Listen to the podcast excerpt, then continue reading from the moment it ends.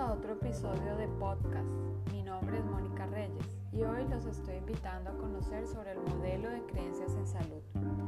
Antes vamos a ver algunas generalidades. ¿Te has dado cuenta que las personas actúan diferente a la forma en que piensan? Por ejemplo, muchas personas dicen ser buenos ciudadanos y cuando se observa su comportamiento están lejos de serlo. Botan basura en la calle, no respetan las normas de tránsito, no obedecen a las autoridades. Te invito a conocer la explicación sobre esta interesante manera de proceder en este episodio. Bienvenidos.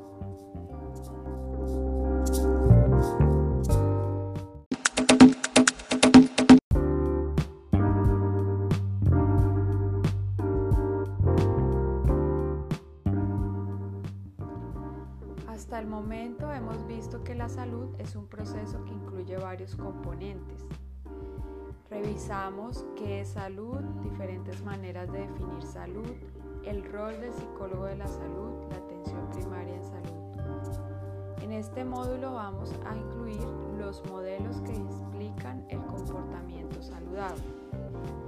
Cuando mencionamos que las personas están distantes entre lo que piensan y hacen, estamos hablando de una explicación cognitiva. Pensar sobre algo no abarca toda la complejidad de la conducta humana.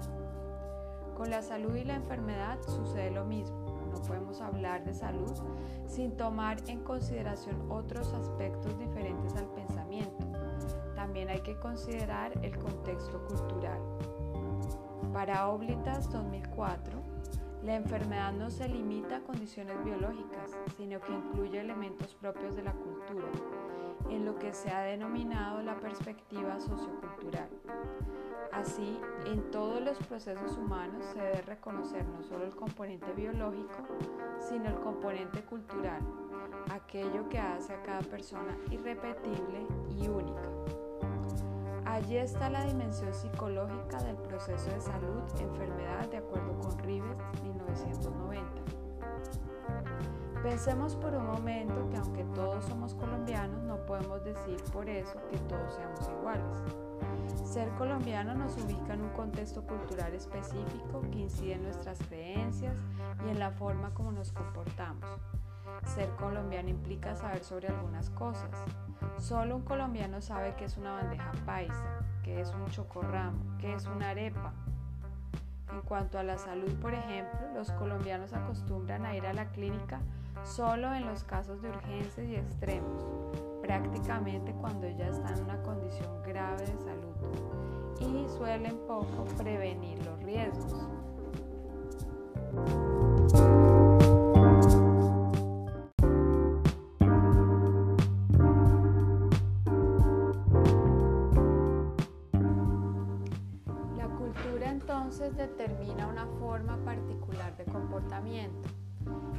Caso de los modelos de salud o teorías que se interesan en el cambio de comportamiento, es fundamental contar con la información que nos proporciona la cultura.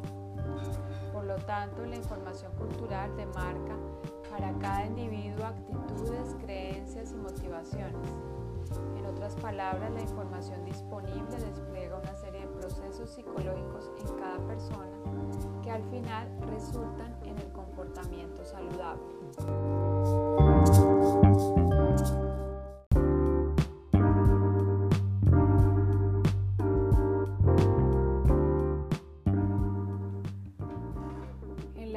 Simulada que ilustraron ustedes en un cómic y que además marcaron como una historia impactante, encontramos los problemas de gastritis de Sofía, la protagonista.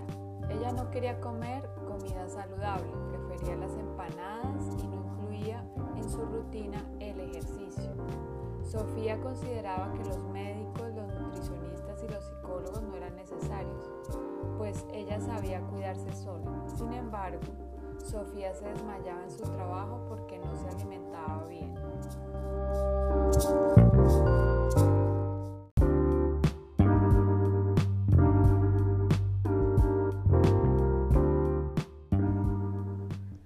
La situación de Sofía en el cómic puede ser abordada desde el modelo tradicional de la información. Este modelo se interesa en proporcionar información sobre los riesgos. Se parte del supuesto que el sujeto no tiene la información sobre su conducta y que si se da información suficiente, él tomará la decisión de cambio. En el caso de Sofía, el profesional de salud le indicaría, por ejemplo, que los riesgos son altos de tener gastritis, de desarrollar problemas de azúcar, que derivan de no comer a los horarios adecuados y que inclusive puede llegar a desarrollar diabetes. Por lo tanto, darle información sería lo único importante en este caso.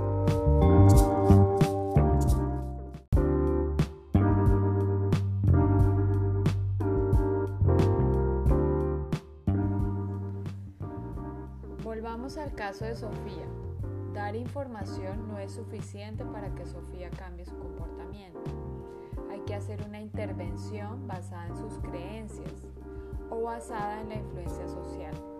Las intervenciones concentradas en las creencias se orientan a un modelo cognitivo, mientras que las intervenciones concentradas en las influencias sociales se enfocan en los modelos cognitivos sociales. Ahora pasaremos a ver en detalle algunos postulados del modelo cognitivo denominado modelo de creencias en salud.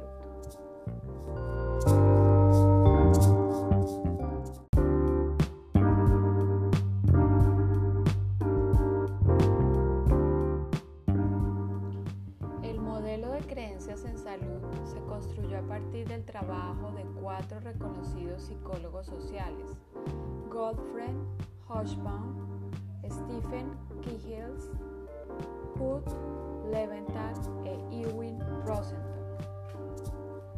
Estos psicólogos fueron contratados por la Oficina de Educación para la Salud del Servicio de Salud Pública de Estados Unidos. Como parte de su trabajo, en 1952, estos autores consolidaron el modelo a partir del estudio de 1.200 casos en tres ciudades norteamericanas. Los casos se enfocaron todos en la disposición para someterse a rayos X, como parte de los programas que en este momento ofrecía el gobierno para prevenir la tuberculosis.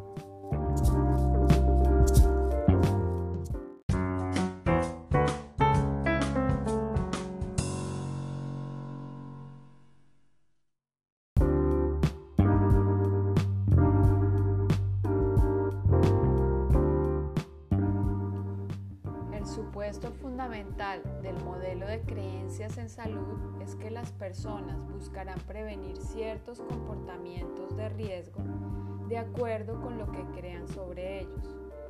Las creencias se basan en la susceptibilidad percibida ante el riesgo o enfermedad.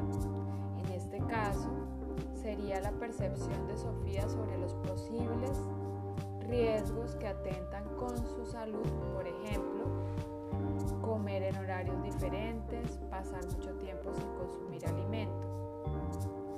Otro elemento clave en el modelo es la severidad, es decir, las consecuencias del comportamiento de riesgo.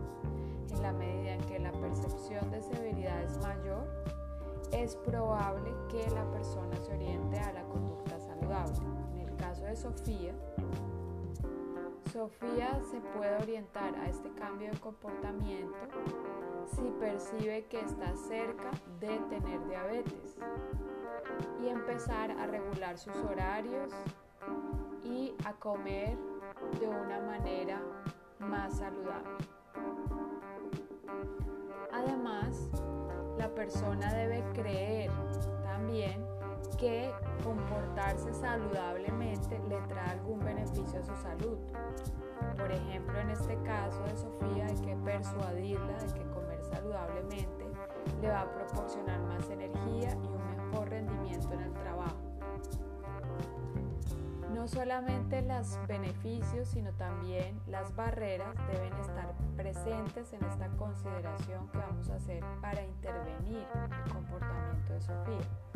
Estas barreras u obstáculos son los costos que le reporta a ella actuar de manera saludable. Los costos también son no solo económicos, sino también sociales. Por ejemplo, si el único momento del día en que Sofía comparte con sus amigos es cuando come empanadas, dejar de hacerlo sería un costo muy alto para ella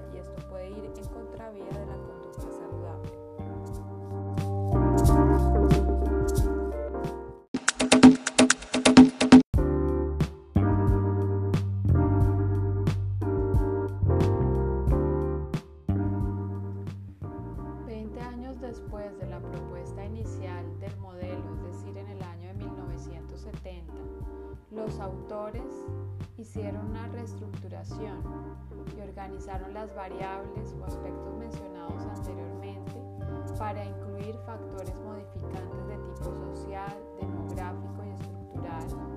También incluyeron lo que se llama claves para la acción y la autoeficacia.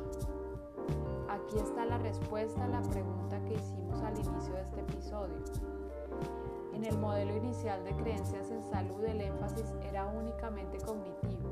Los autores se dieron cuenta que para aumentar el nivel de predicción del modelo, es decir, aumentar su capacidad de anticipar si una persona va a ser o no saludable, deberían incluirse elementos sociales, estructurales y demográficos, así como las claves de acción que no solo se limitan a elementos cognitivos.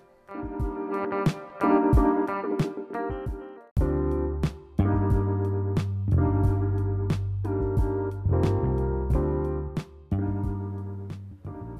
esto hemos visto los aspectos fundamentales del modelo tradicional de la información y revisamos los postulados básicos del modelo cognitivo de creencias en salud. El caso de Sofía nos sirvió de soporte para ver elementos básicos y conceptos. Ahora te toca a ti terminar el análisis y revisar los textos básicos de este tema. Entonces, mantengo la pregunta para indagar en clase.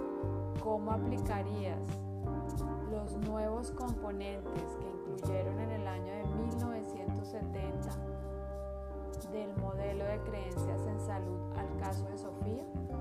Espero tu discusión en clase.